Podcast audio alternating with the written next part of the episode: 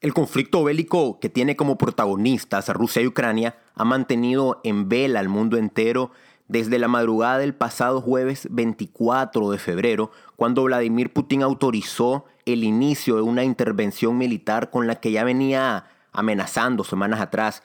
El deporte mundial, podemos decir, no se ha querido mantener ajeno ante esta situación y dicho acto ya ha repercutido de diversas formas tanto a nivel nacional en ambos países protagonistas como también a nivel internacional.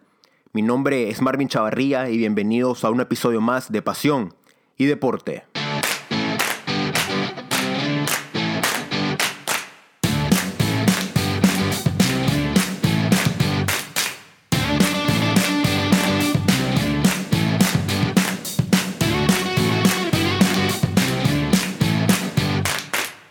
Hola, hola amigos, es un placer poderles saludar nuevamente, poderles también desear lo mejor en cada uno de sus días y como siempre agradecerles por acompañarme en un nuevo episodio del podcast.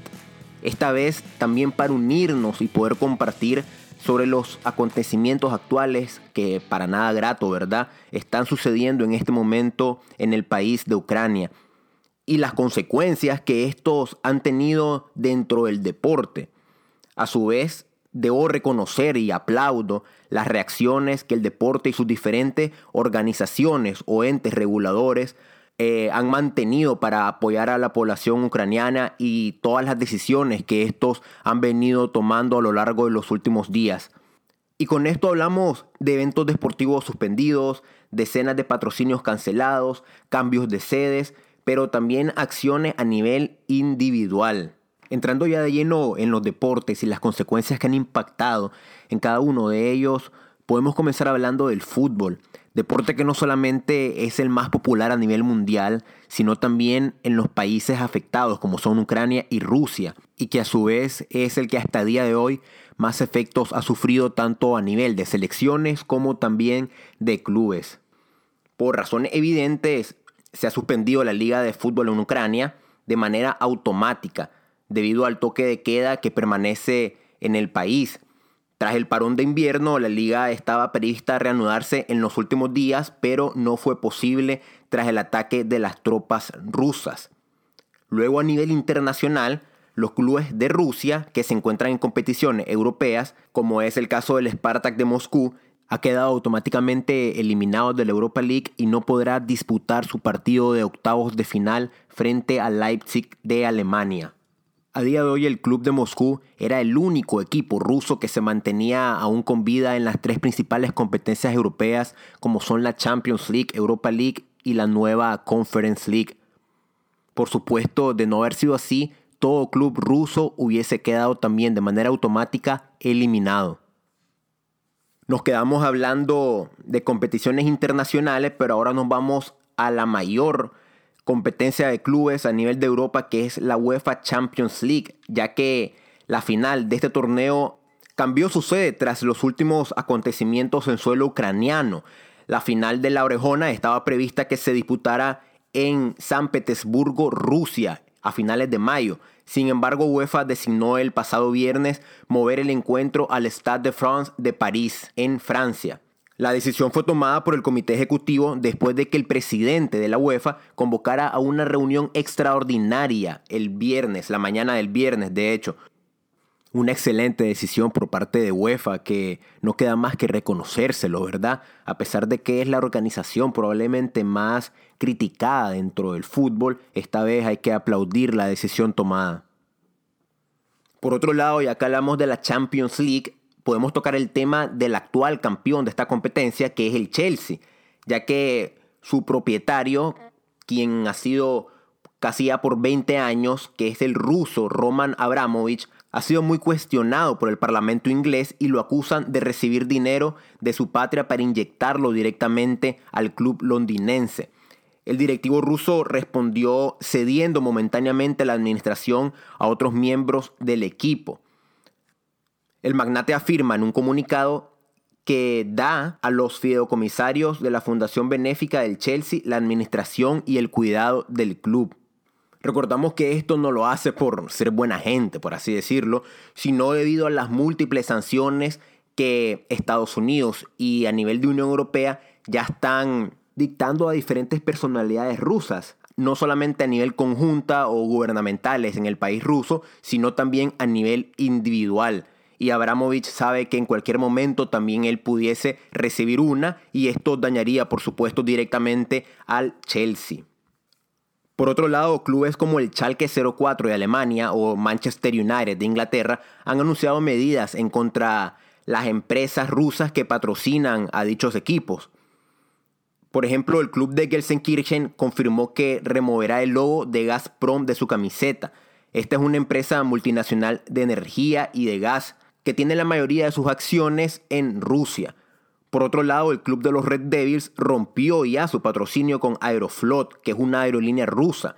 De hecho, ya para su encuentro de Champions League el pasado miércoles contra el Atlético de Madrid, ya viajó a la capital española en otra línea aérea.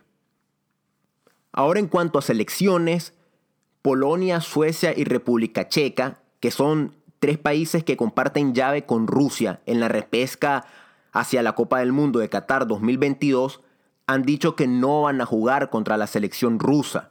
El primer partido está previsto que se realice el próximo 24 de marzo entre Polonia y Rusia, al cual la selección polaca ya ha firmado mediante jugadores importantes como Robert Lewandowski que no van a disputar dicho partido y que esperan que FIFA tome las medidas adecuadas. Y así transcurrió la situación hasta la mañana de este lunes, cuando de manera oficial FIFA anunció que Rusia quedaba fuera del Mundial de Qatar 2022. El máximo ente regulador del fútbol mundial tomó la decisión escuchando el clamor popular y futbolístico, como ya decía anteriormente, sobre una necesaria expulsión de la selección del país que hoy en día pone en peligro la paz mundial.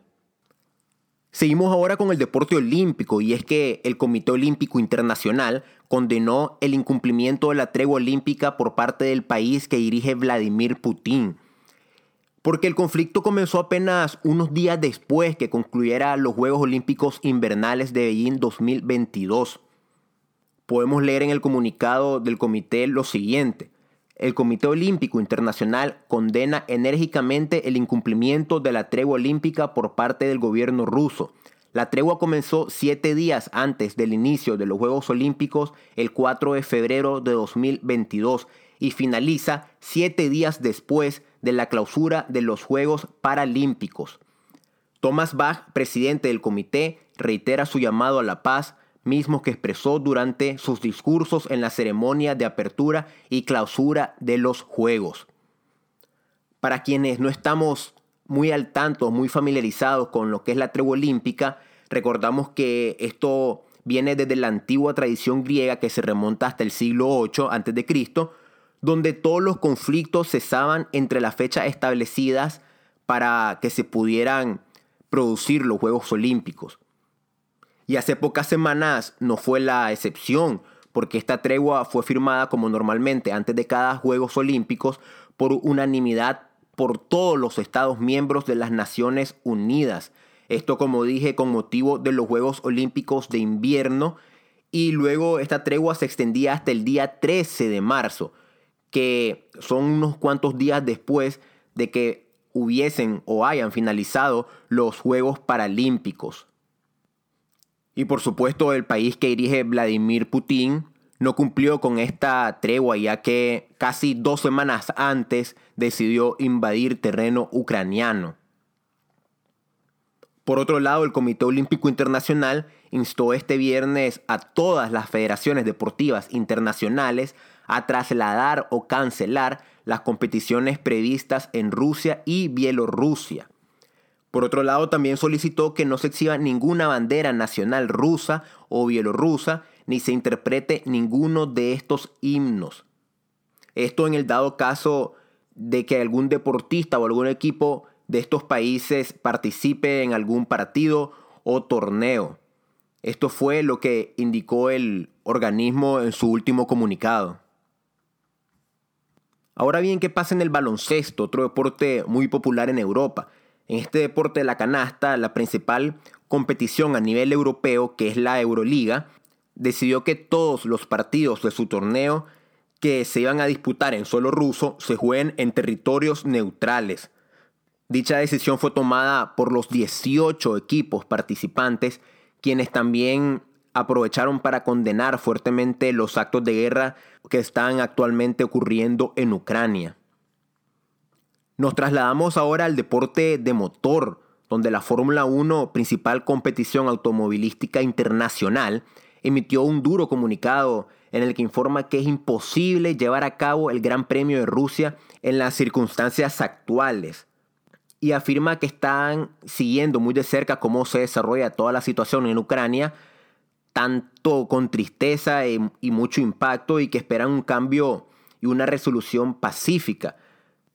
A su vez manifestaron que el Gran Premio que se iba a llevar a cabo en Sochi va a cambiar de sede y también anunciaron que más adelante terminarán de confirmar la posición que su deporte deberá tomar teniendo en cuenta, por supuesto, a todas las partes interesadas. Es decir, pueden cancelar no solamente el Gran Premio de Sochi, sino muchos otros eventos que este deporte de motor iba a llevar a cabo en suelo ruso. Otra noticia del deporte que impactó directamente a Vladimir Putin viene desde el judo porque la Federación Internacional de Judo emitió un comunicado oficial en el que anuncia que suspende a Vladimir Putin como presidente honorario y embajador de dicho organismo. El comunicado dice lo siguiente. A la luz del conflicto bélico en curso en Ucrania, la Federación Internacional de Judo anuncia la suspensión del estatus del señor Vladimir Putin como presidente honorario y embajador de la Federación Internacional de Judo pero posteriormente no hace ninguna otra valoración ni expresa cancelaciones futuras de alguno de sus eventos en suelo ruso. En el deporte acuático, la Federación Internacional de Natación, la FINA, anunció también la cancelación de los encuentros de la Liga Mundial de Waterpolo, las series mundiales de natación artística y las series mundiales de saltos, todos estos eventos acuáticos estaban previstos a realizarse en Rusia en los meses de marzo y abril. Pero ahora dichos eventos se encuentran en espera de una confirmación oficial por parte de la FINA que diga cuál será su próxima sede. Por su lado, el rugby, que es un deporte que se juega o que continúa creciendo en suelo europeo, también fue otro que se unió a, a las condenas hacia la invasión militar rusa en Ucrania y también anunció mediante su propio comunicado de prensa que suspende todas las actividades de este deporte en Rusia hasta nuevo aviso. En el comunicado también aclara que la decisión se refiere a cualquier categoría de edad o género o también equipos nacional o a nivel de clubes.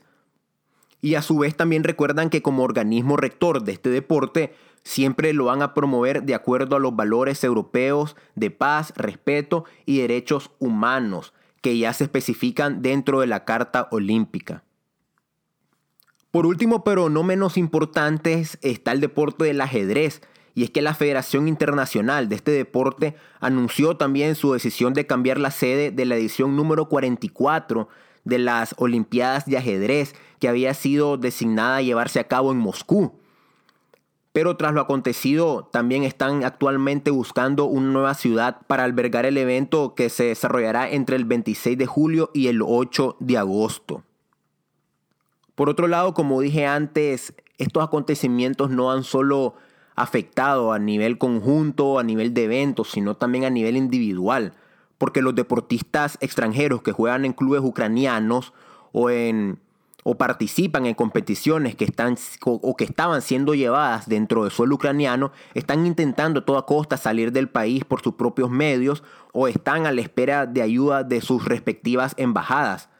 Algunos hasta el momento han tenido éxito en sus peticiones y otros todavía se mantienen resguardados en suelo ucraniano.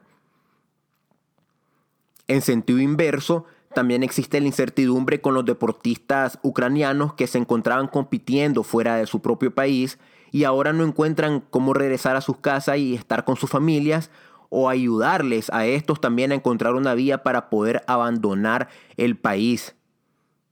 Por otro lado, también ha conmovido al mundo las imágenes de deportistas y ex deportistas ucranianos que han optado por ayudar a su patria y que se encuentran hoy en día defendiendo a su país desde la vía de las armas.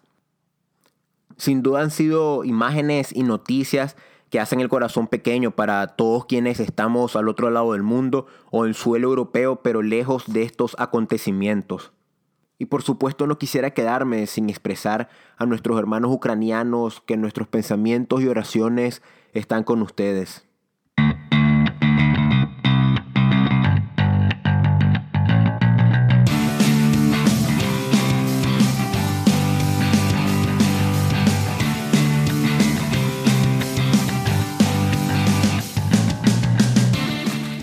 Esta manera amigos llegamos al final de otro episodio de Pasión y Deporte.